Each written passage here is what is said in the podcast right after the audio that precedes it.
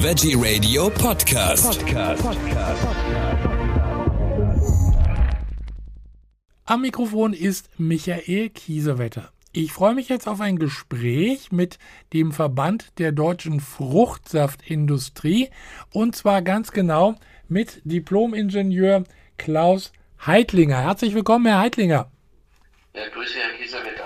Herr Heidlinger, ich habe mit Schrecken gelesen, dass das äh, Orangensaftkonzentrat knapp wird, weltweit sozusagen. Heißt das, dass ich demnächst keinen Orangensaft mehr kaufen kann im Laden? Das heißt auf jeden Fall, dass der Orangensaft teurer werden wird. Mhm. Das wird in den nächsten Wochen und Monaten wird das beginnen.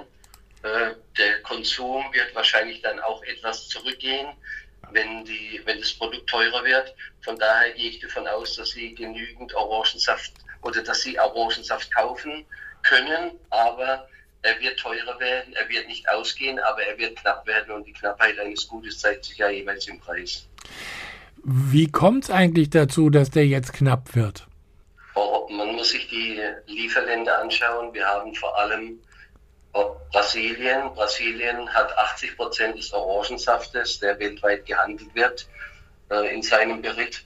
Das wird äh, von äh, größeren Firmen wird er weltweit äh, vermarktet. Und in Brasilien haben wir drei schwache Ernten gehabt und jetzt sind die Bestände so niedrig, dass die gerade laufende Ernte äh, auch nicht ausreichen wird, um, äh, den, äh, um den Saft in der bisherigen Menge zu produzieren. Das ist das eine. Das hängt mit der Klimaveränderung zusammen und mit dem Wetterphänomen El Nino. Äh, Das andere große Lieferland ist Florida.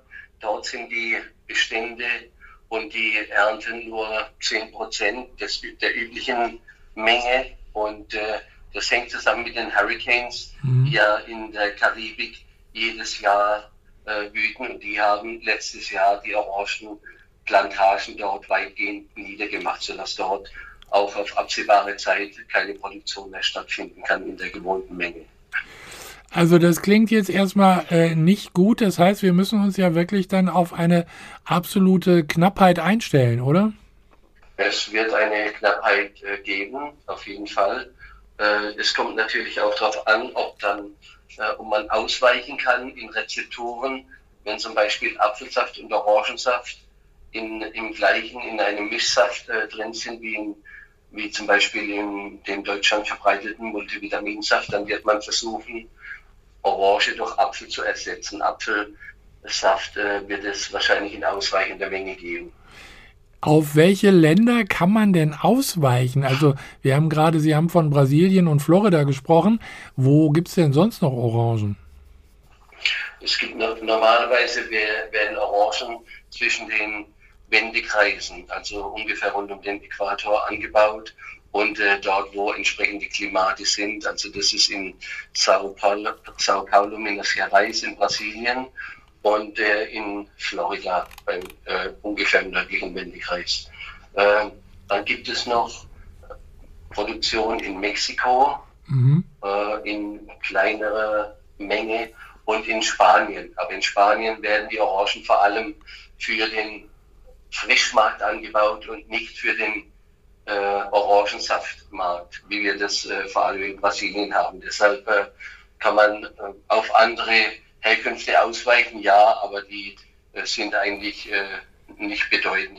Die stellen insgesamt nicht mal äh, 10 Prozent der Menge dar, die weltweit gehandelt wird mit Orangensaftkonzentrat.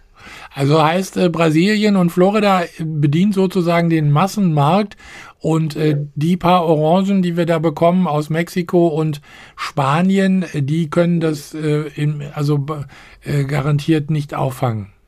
Nein, die können es nicht kompensieren. Und äh, Sie müssen sehen, die äh, Florida hat vor allem für Amerika produziert. Mhm. Jetzt äh, können die Amerikaner keinen äh, Made in America äh, Orangensaft mehr trinken. Jetzt weichen die aus auf Brasilien, ist ja auch äh, näher. Ja. Und äh, die Brasilianer liefern.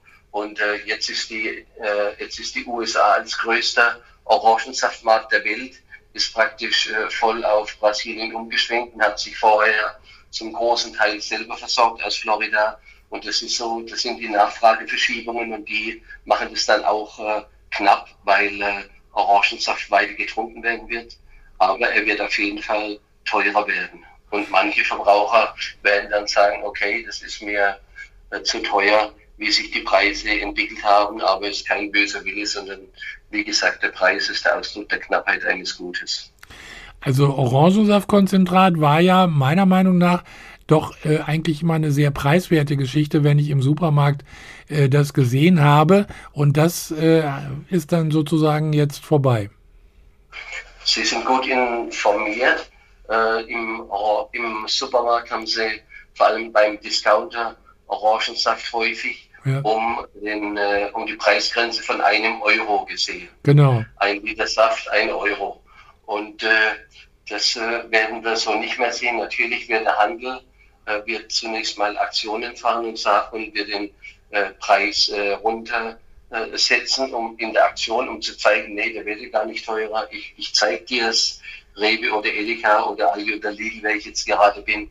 Aber Sie müssen sich das anschauen im Zeitverlauf. Orangensaft wird teurer und knapper werden und Sie können den äh, das, und dadurch, dass ja die, die Ernte praktisch ist ja ein pflanzliches Produkt, die findet ja nur ein paar Monate im Jahr statt. Deshalb muss man dann wieder warten, bis äh, praktisch in zwölf Monaten die nächste Ernte äh, vor der, äh, in, den, in den Lagern ist. Mhm. Und deshalb äh, ist die Knappheit wird sicher ein, ein Jahr andauern. Also äh, Wetterextreme und Pflanzenkrankheit sind äh, ursächlich für diese Marktsituation. Bei, bei Wetterextremen wird man ja nichts tun können, bei Pflanzenkrankheit eventuell schon eher. Das sind Sie richtig. Pflanzenkrankheiten sind vor allem das sogenannte Citrus Greening mhm. oder auch äh, auf Chinesisch heißt es Bing, gelbe Drachenkrankheit, weil sich die Blätter zunächst mal gelb verfärben bei den, äh, bei den Orangenbäumen und äh, dann fallen die Blätter ab, dann fallen die Orangen ab und äh, der Baum ist befallen von einem Bakterium, das hat man schon identifiziert. Es nennt sich Candidatus liberibacter und es wird von der asiatischen Zitruslaus wird es übertragen. Die kann mit Pflanzenschutz bekämpfen. Das ist aber nicht ganz einfach, da die nur zu bestimmten Zeiten des Tages fliegt. Und da muss man genau zu diesen Zeiten auch den Pflanzenschutz ausbringen, sonst funktioniert es nicht. Also die Bekämpfung ist sehr schwer. Das heißt, die äh, Greening führt dann dazu, dass die Bäume absterben. Dann werden die Bäume äh, abgesägt und werden dann verbrannt, da man das Bakterium nicht anders äh, bekämpfen kann und, äh, und es nicht weiter auf die anderen Bäume geht.